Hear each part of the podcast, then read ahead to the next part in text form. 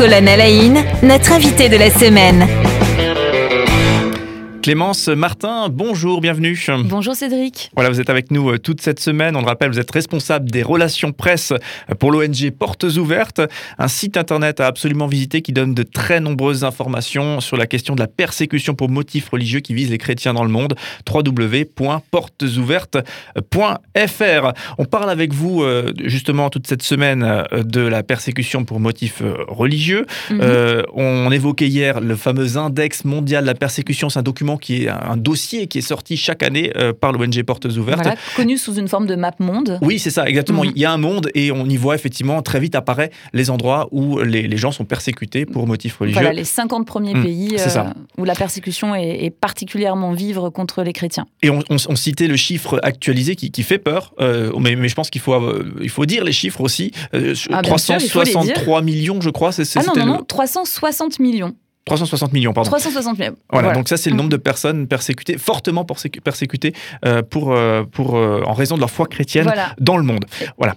Donc pour, pour resituer un petit peu le... Soit un chrétien sur sept. Ouais, voilà. Pour resituer un petit peu le, le paysage qui fait froid dans le dos. Et il y, a- il y a des médias anglais que je suis allé chercher qui, qui effectivement, et mettent en lumière ce- ce- ce- cette situation dramatique euh, vécue de par le monde euh, par les, les croyants euh, chrétiens. Et ils ont raison de le faire, Ouais. hein, parce que Mm. depuis 9 ans, la persécution est en hausse constante et elle atteint un niveau inégalé. Alors, merci en tout cas pour tout ce travail qui est mené par Portes Ouvertes. Et aujourd'hui, on parle de, de quelque chose de nouveau finalement dans, ce, dans ce, cet index mondial de la persécution. Oui. C'est l'Afghanistan qui est devenu le premier pays dans, cette, dans cet index. Donc, le, le pays où les, les gens, les chrétiens, sont le plus persécutés en raison de leur foi chrétienne. La Corée du Nord, historiquement, était, était première de ce classement. Ce n'est Mhm. plus le cas aujourd'hui. Oui, c'est ça. Alors c'est un choc et c'est un, un changement euh, significatif, car la Corée du Nord, elle était à la tête de ce classement depuis 20 ans, et euh, il, est difficile d'imaginer un régime plus euh, totalitaire que la Corée du Nord. Maintenant, on pourrait penser, bah tiens, la Corée du Nord, elle arrive en deuxième position de l'index mondial de persécution des chrétiens, c'est que la situation s'est améliorée. Absolument pas. Euh, en fait, euh, la Corée du Nord a atteint euh, son plus haut score de persécution. donc, la situation est, vraiment ben, dramatique hein, pour, pour ce pays en matière de, liberté de religion. Et pourtant, c'est vrai, elle descend à la deuxième place. Donc, pourquoi? Bien, elle descend à la deuxième place tout simplement parce que comme vous le savez, en Afghanistan, les talibans, ils ont mis la main sur euh, des. Enfin, ils sont arrivés, ils, sont intervenus, ils sont arrivés euh, dans le pays. Donc, ça, on l'a vu à la télé, les images. On voyait euh, d'ailleurs toutes les personnes fuir, aller sur. je ne sais pas si vous vous souvenez de ces images, de, des avions, des personnes qui montaient avec les avions et qui, qui tombaient des avions en plein vol. C'était vraiment terrible. Eh bien, lorsque les talibans sont arrivés, ils ont mis la main sur des listes et des rapports qui les ont aidés à identifier qui s'étaient convertis au christianisme. Ils se sont mis à chercher activement les chrétiens et tous ceux qui étaient soupçonnés euh, d'avoir des valeurs contraires aux leurs, comme par exemple les, homosexuels. Euh, voilà. Et donc, ils sont allés même jusqu'à faire du porte-à-porte pour les découvrir. Euh, les hommes convertis au christianisme sont, sont tués sur le champ. Les femmes et les filles, elles sont violées, mariées de force à des jeunes talibans. Elles se retrouvent dans des réseaux euh, de traite euh, des êtres humains. Donc oui, la situation en Afghanistan, elle est, elle est absolument, absolument terrible. C'est c'est terrible d'entendre d'entendre ces, ces- mots et, et de savoir que des actions étaient menées euh, étaient menées sur place et, et de savoir qu'aujourd'hui c'est ça notre, notre situation. Euh, D'ailleurs, euh, et on y reviendra en détail. Hein, euh, dans- vous avez des newsletters que vous appelez euh, fil rouge. Oui, bien et sûr. on évoquait la Corée tout à l'heure euh, pour un petit peu illustrer des actions concrètes aussi qui sont initiées par par Portes Ouvertes et ses partenaires sur place. Il y a des médicaments, il y a de la nourriture, il y a des vêtements euh, qui sont qui sont euh, acheminés en direction, par exemple, de la Corée du Nord. Euh, là, je, reprenais l'un des, l'un des fils rouges, donc l'une des newsletters euh, qui présentait cette action euh, le, le 16 mars, euh, 16 mars de, cette année. Donc voilà un petit peu pour représenter aussi Portes Ouvertes, puisque certes, il y a, il y a de l'aide type matériel, comme je viens de l'énoncer, mais aussi le cœur de votre action, c'est de sensibiliser les chrétiens ici pour un appel, celui de la prière. Oui, bien sûr, c'est euh, extrêmement important de, prier. Nous, on pense que euh, la prière, euh, que, Dieu répond aux prières et que Dieu change le monde. ça fait partie de, l'histoire de, Portes ouvertes. dans notre histoire, de, des années 1984 à 1992, 90, excusez-moi, on a, on a lancé une campagne de prière pour que le bloc, enfin, vous voyez que ce rideau de fer au niveau international tombe.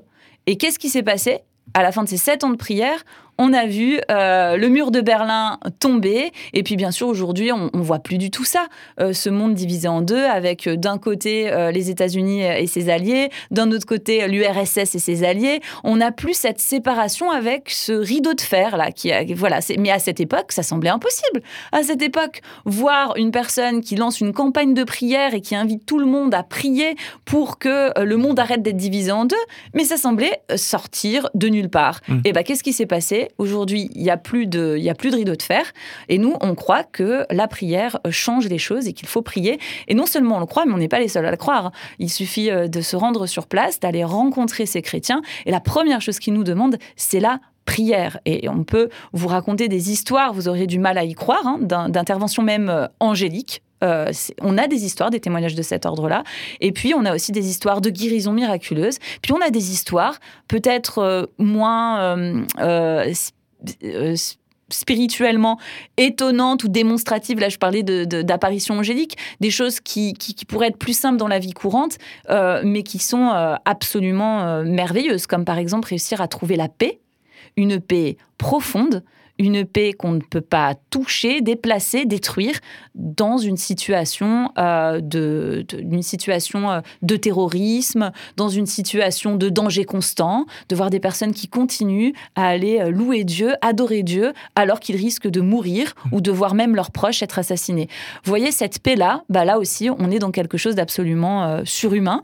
Et c'est ce que Dieu fait, c'est ce que Dieu, fait. Donc nous, à Portes Ouvertes, nous sommes chrétiens, croyants, convaincus qu'il faut prier et euh, les personnes que nous soutenons sont aussi convaincues de l'importance de la prière. Et c'est la raison pour laquelle, si vous allez sur notre site internet, vous pouvez trouver plein d'occasions de prier. Il y a même un rendez-vous euh, qu'on place tous les premiers jeudis du mois. Si vous avez à cœur de prier, vous pouvez vous joindre à nous et prier avec nous. Ça se passe par Zoom. On, vous donne toutes ces informations sur notre site internet.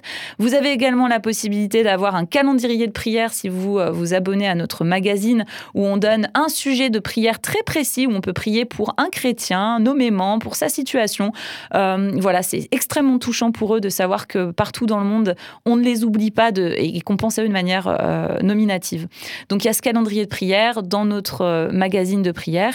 Euh, et, voilà. Donc il y a plein d'occasions de prier avec Portes Ouvertes. Rendez-vous voilà, sur le site internet www.portesouvertes.fr effectivement pour découvrir ces, ces, différents sujets. Justement, euh, on parlera de ce qui se vit ici et peut-être parfois une, sensation de découragement face à une situation qui peut-être ne s'améliore pas sur, le terrain. Mais j'ai l'impression que, que ce qui se vit sur le terrain nous encourage aussi. On peut voir sur place eh bien, des, des choses extraordinaires vécu par ces gens-là et surtout aussi une, parfois des, des foi inébranlables qui doivent être inspirantes aussi. Euh, bien sûr. Euh, par exemple, je suis chrétienne depuis euh, le 7 février 2009. Donc voilà, j'ai une date, c'est très précis. Et, je suis très heureuse de cette date. Et pour vous dire, même je la fête, je la célèbre. Avec mon anniversaire, je célèbre aussi cette date-là. Donc voilà, eh bien, je peux vous assurer que lorsque je, rencontre des chrétiens qui, qui me disent de manière tout à fait honnête et ouverte comment Dieu les aide à pardonner l'impensable, moi, ça m'encourage énormément dans ma foi.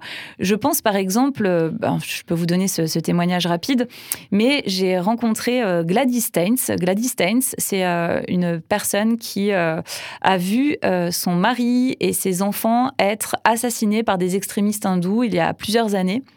Et euh, les médias en avaient beaucoup parlé, même en Inde, euh, parce qu'en fait, ils avaient mis le feu à la voiture euh, dans laquelle dormait, enfin, il y avait son, son, mari et donc ses deux enfants qui, qui dormaient dans cette voiture. des extrémistes hindous ont mis le feu à cette voiture. Et donc, en une soirée, elle avait perdu toute une partie de sa vie, son mari, ses enfants, et puis elle était là avec sa fille. Et, et, et puis, bah, son mari était plus là. C'était une famille extrêmement dévouée qui s'occupait des lépreux en Inde donc qui faisait du mal à personne et qui au contraire était sur place pour pouvoir bénir les gens et leur faire du bien. Et voilà, le, malheur est arrivé du jour au lendemain sur, de manière absolument inattendue sur son mari et ses deux petits garçons. Et Gladys a publiquement pardonné. Euh, aux agresseurs. Enfin, elle a pardonné les agresseurs euh, de, de, sa famille. Et lorsque j'ai rencontré Gladys euh, quelques années plus tard, j'étais moi-même jeune chrétienne et je lui ai demandé comment est-ce qu'elle a fait. Oui, trouver la force de ça. je, et là, elle me, elle me regarde très paisiblement mmh. et elle me dit Jésus n'est pas une béquille. Jésus, il n'est pas l'image, euh, la bonne pensée euh, sur laquelle on s'appuie. Non, Jésus est une personne qui est ressuscitée. Euh, on peut s'appuyer sur lui comme un rocher fidèle. Il est le rocher des siècles. Il est, il est, il est vivant pour nous entendre. Et donc, quand elle m'a dit Jésus n'est pas une béquille, c'est bien tout ça que j'ai compris. la réalité de sa foi. Et, et, donc, ça va me questionner. Est-ce que dans ma vie chrétienne, dans mes difficultés, je, pense au fait que Jésus n'est pas une béquille, que Jésus euh, n'est pas non plus le Père Noël, vers qui euh, je me tourne quand ça va mal, ou euh, que je, remercie à peine quand ça va bien, ou je ne sais pas, ou comme si c'était un dû, voilà, d'être au bénéfice des bons soins de Jésus-Christ, mais que manifestement, je peux toujours compter sur Jésus qui est prêt à intervenir dans mes situations pour m'aider. En tout cas, trouver la force de l'impossible. Euh, merci pour ce, ce, témoignage. Et mhm. justement, hein, on peut vous encourager, hein, si vous nous écoutez, à, vous inscrire. Euh, donc, Fil Rouge, c'est une newsletter, je crois que c'est toutes les semaines. Et euh, effectivement, il y a chaque semaine des, témoignages de ce type-là mhm. qui permettent, de, bien sûr, de, faire un écho de la situation de terrain dans différents pays et aussi ben, d'entendre des, des, des, belles histoires dans, la, dans, des, dans des situations qui sont terribles et peut-être qui viennent aussi nous, nous encourager à être les meilleurs possibles, hein, j'ai tendance à dire. Merci beaucoup Clémence Martin. On, vous retrouve demain pour continuer nos échanges. On sent que la semaine, elle va pas être assez longue hein, pour pouvoir échanger sur on peut prendre le mois. Hein. Je suis disponible. c'est ça. On va faire un mois spécial. Pourquoi pas ça? On va peut-être ouvrir un concept. En tout cas, on vous retrouve demain. Hein, Clémence Martin, on le rappelle. Mm. vous êtes euh, responsable des relations presse auprès de l'ONG euh, mm. Portes Ouvertes. Et effectivement, euh, un site internet www.portesouvertes.fr pour retrouver les informations qu'on évoque et aussi pour découvrir le fameux index mondial de la persécution qui fait État un petit peu fait une cartographie de la persécution dans le monde qui touche euh, les chrétiens, 360 millions de, chrétiens aujourd'hui fortement persécutés. Voilà, donc allez vous informer. C'est euh, et discriminés. c'est important de le préciser. Plus de 360 millions de chrétiens sont fortement persécutés et discriminés en raison de leur foi dans le monde. Oui, merci Clémence Martin en tout cas pour toutes ces informations et on vous retrouve demain pour continuer à dialoguer autour de, de ces sujets. Merci beaucoup.